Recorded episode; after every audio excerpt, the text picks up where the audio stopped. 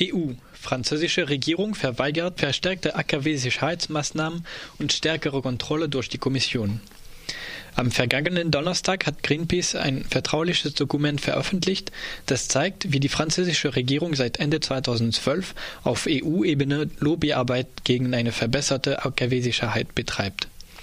Nach der Katastrophe von Fukushima hatte die EU im Oktober 2012 mit Hilfe von Stresstests die Sicherheit aller europäischen AKWs gegen verschiedene mögliche Katastrophen bewertet.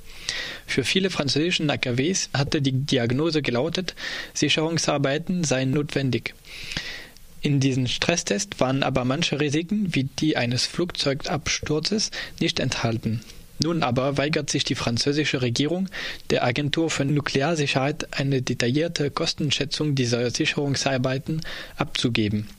Die französische Regierung versucht außerdem, über linke wie rechte Parlamentarier eine Entschließung des Europäischen Parlaments zu ändern, die Forsa Risiken wie einen Flugzeugabsturz in den Stresstest aufzunehmen.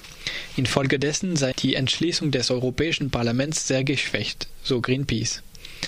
Ziel der französischen Behörden sei laut Greenpeace-Mitarbeiterin Sofia Majnoni, Zitat, jede für das Nuklearimage negative Kommunikation zu vermeiden und die Illusion einer unfehlbaren Sicherheit zu wahren.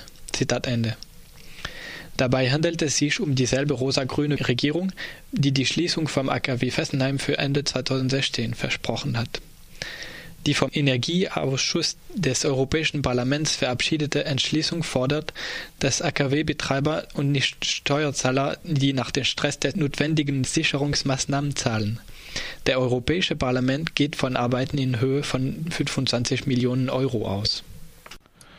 Europarat. Flüchtlingen in Griechenland muss geholfen werden.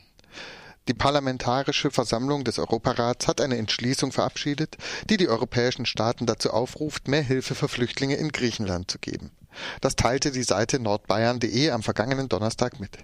Griechenland sei als Haupteingangstor zur EU überfordert mit den Flüchtlingen und illegalen Migranten, die unter unmenschlichen Zuständen in gegenwärtig 6000 Abschiebezentren gesteckt werden.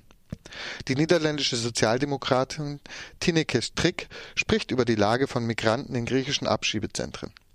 70 Personen sind in einer Zelle von 100 Quadratmetern untergebracht, ohne Wasser, Heizung oder Licht. Die Menschen werden wie Verbrecher behandelt, nur weil sie ein besseres Leben wollen oder Schutz vor Krieg und Verfolgung suchen. Die Parlamentarische Versammlung fordert von den europäischen Staaten deshalb mehr Geld für menschliche Unterbringungsbedingungen und für eine bessere medizinische Versorgung in Griechenland. Österreich. Gescheiterter Brandanschlag gegen Flüchtlingshaus.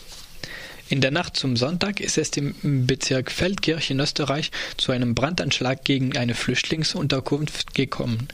Das teilte die österreichische Zeitung Der Standard mit. Eine Flasche mit, brennende, mit brennendem Inhalt wurde von Unbekannten gegen die Außenfassade geworfen.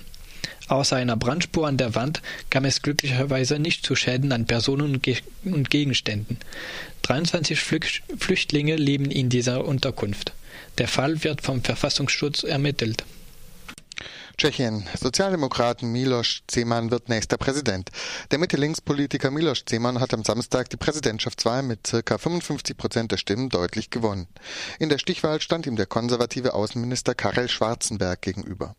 Zeman gilt als EU-freundlich im Gegensatz zum amtierenden Präsidenten Václav Klaus. Anfang März wird er sein Amt antreten. Laut der österreichischen Zeitung Der Standard sagte Seemann anschließend zu seiner Wahl, er werde vorgezogene Parlamentswahlen fordern. Das tschechische Abgeordnetenhaus ist momentan noch mehrheitlich von Liberalen und Konservativen besetzt. Das waren die Nachrichten von Punkt 12, dem Mittagsmagazin, und es geht weiter mit ein bisschen Musik, bevor wir zu den Veranstaltungshinweisen kommen.